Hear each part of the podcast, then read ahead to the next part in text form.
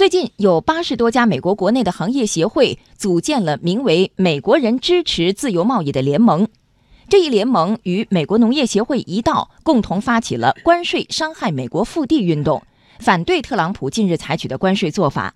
目前，包括美国渔业协会、石油协会等在内的多个组织都已经加入了这项运动。除了关税伤害美国腹地运动外，美国企业界也在积极发声。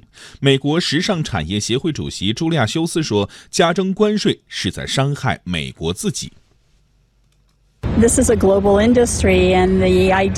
现在是全球化经济时代了，以为保护主义和加征关税就能保护美国制造业的想法，是在伤害我们自己。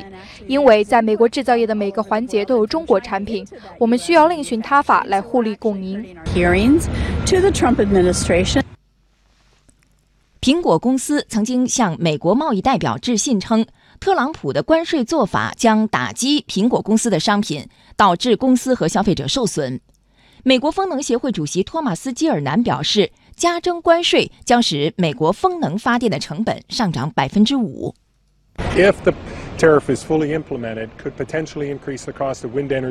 如果加征的关税全部落实，将让美国风能发电的成本上涨百分之五，这将导致风能发电的部署效率降低百分之二十四，这可能让美国损失掉两万一千个就业岗位，工厂将裁员上万人，影响全国各地的农民和牧民的生活。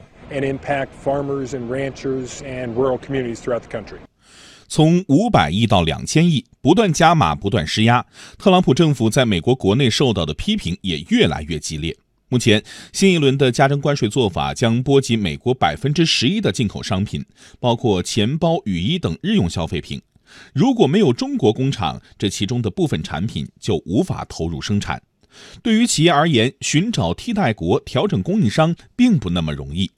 美国艾利特照明公司发言人里卡多·拉拉分析说：“没有企业可以不受加征关税的影响。” It really affects everyone. I mean, if you look at it in sense，从高端企业到低端企业，每个人都将受影响。尤其对在这场关税风暴里没有足够资本去周转的小企业，影响更大。And uh and and ride this wave of tariff hikes. 与此同时，有越来越多的零售商开始担忧即将到来的购物季会受到涨价的影响。有分析认为，价格上涨将主要影响季节性售卖的热门商品、小型零售商等。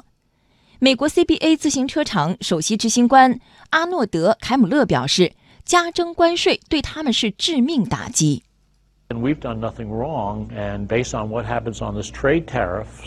我们是非常无辜的。特朗普政府武断的加征关税，我们的生意，包括这里的工人都可能深受其害。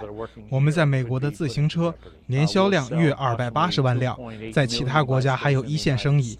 一旦被加征关税，销量将锐减至大约二百万辆，这是惨重打击。